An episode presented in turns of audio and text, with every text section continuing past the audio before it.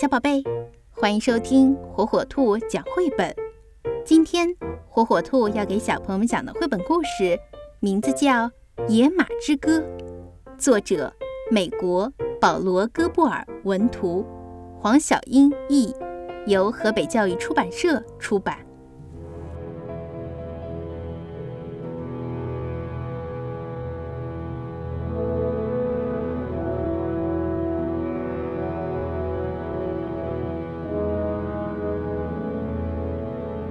从前，印第安人总是随着野牛群四处迁徙。他们用马匹来运送帐篷和各种东西，还训练速度最快的马捕猎野牛。村里有一位非常喜爱马的女孩。黎明时分，鸟儿们正在颂唱升起的太阳，女孩就起床了。她牵着马儿到小河边饮水，轻声地。对他们说话，马儿形影不离地随着他。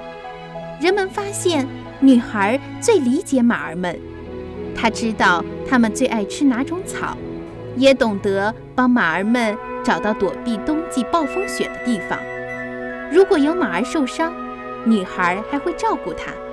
女孩每天都帮母亲提水、拾柴火，然后赶紧跑到马群那里。他和马群一起在草地上散步，不过也不会离家太远。有一天，天气炎热，太阳高挂头顶，女孩昏昏欲睡。她摊开毛毯躺了下来。马儿们在花丛中吃东西，慢慢地走着，声音听起来舒服极了。女孩很快就坠入了梦乡。远处微弱的闷雷声没有惊醒女孩，天空中布满愤怒的云，闪电在黑暗中明灭。可是清凉的风和雨的气息却让她睡得更沉。突然，一道闪电划过天际，轰隆雷声震动大地，女孩吓得惊跳起来，所有的动物都被惊醒了，马儿们吓得后腿站立。鼻息恐惧地喷出，女孩抓住一匹马的鬃毛，跳上了马背。刹那间，马群像一阵飓风飞驰而去。女孩叫马群停下来，可是雷声掩盖了她的声音，马儿根本停不下来。女孩只好抱住马儿的脖子，手指抓住马儿的鬃毛。他紧紧抓住马儿，唯恐不小心掉下马背，被疾驰而过的马群碾过。在雷声和闪电的追赶下，马儿们越跑越快，它们如一股棕色的洪水，横扫丘陵，穿越原野。恐惧驱使它们不停地奔跑，把熟悉的草地远远地抛在了身后。最后，暴风雨消失在地平线的另一端。精疲力尽的马儿们慢下脚步，停下来休息。星星闪现，月光照耀，女孩看到一个从来没有见过的小山坡。女孩知道他们迷路了。第二天早晨，女孩被马嘶声吵醒。一匹美丽的、身上布满斑点的马儿在她面前来回地跑，她一面轻快的小跑。一面甩动自己的鬃毛，这匹马既强壮又神气，比女孩想象的任何马匹都更俊秀。他告诉女孩，他是在山丘上漫游的野马群的首领，欢迎女孩和他们共同生活。女孩很开心，所有的马儿也都抬起头来，发出愉快的马嘶声。他们很高兴能与野马群一起共度自由的日子。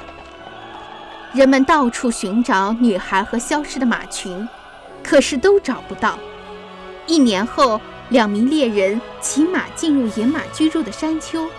当猎人登上一座丘陵，往最远的地方眺望时，他们看见了由那匹美丽的种马领导的野马群。种马的身边正是骑在马背上的女孩，她还带着一匹小马。猎人们呼唤女孩。女孩也对他们挥手致意，可是种马很快就把马群和女孩带走了。猎人们疾驰回家，告诉大家他们看到的情景。村里的男人都跳上他们跑得最快的马，立刻出发去追女孩。这是一段漫长的追逐，种马保卫着女孩和小马，它围着女孩和小马打转，让骑士们根本没有办法靠近。骑士们试着用绳索套住种马，可是他都避开了。种马毫不畏惧，他的双眼如寒星闪耀。不断地发出马嘶声，脚下的马蹄如闪电一般迅捷。骑士们敬佩种马的勇气，要不是女孩的马后来踉跄失足，让女孩跌落马背，骑士们可能永远抓不到女孩。女孩见到父母很高兴，父母也觉得女孩能回家应该感到很开心。可是他们很快就发现，女孩很悲伤。她想念小马和野马群。每天黄昏，当太阳下山后，人们会听见种马在山顶上哀伤的马嘶声，呼唤着女孩回到他身边。时光流逝，女孩的父母知道女孩非常寂寞，她生病了，医生们也帮不了她。父母问女孩：“究竟怎样才能好起来？”女孩回答。我想和野马们一起奔跑，他们是我的亲人。你们如果肯让我回到他们身边，我会非常开心。女孩的父母很爱女孩，他们同意女孩回去跟野马一起生活。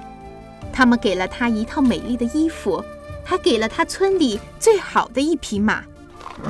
种马带领他的野马群从山丘上下来了。人们为马儿们准备了很好的衣物，彩色的毛毯和装饰过的马鞍。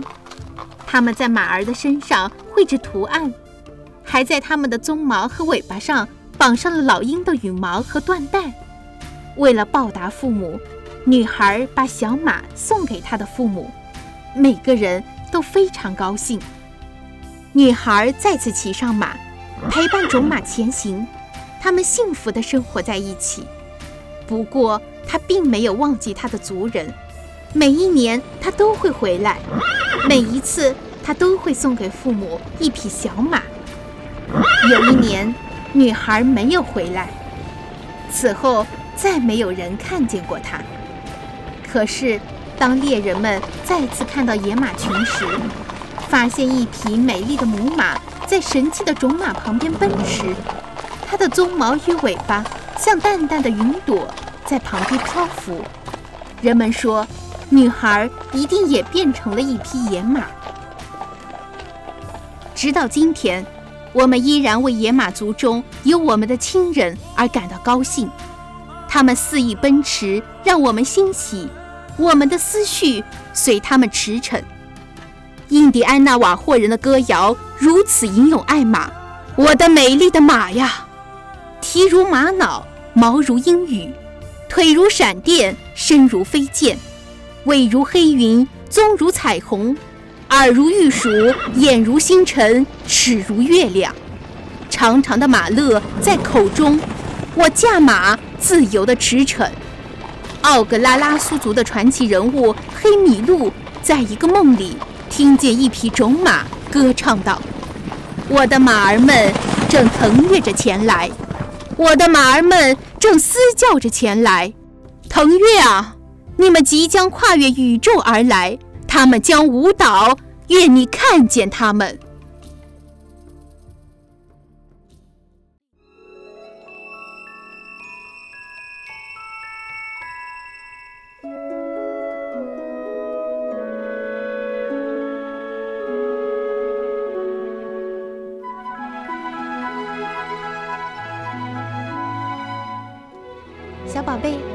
喜欢听火火兔讲绘本吗？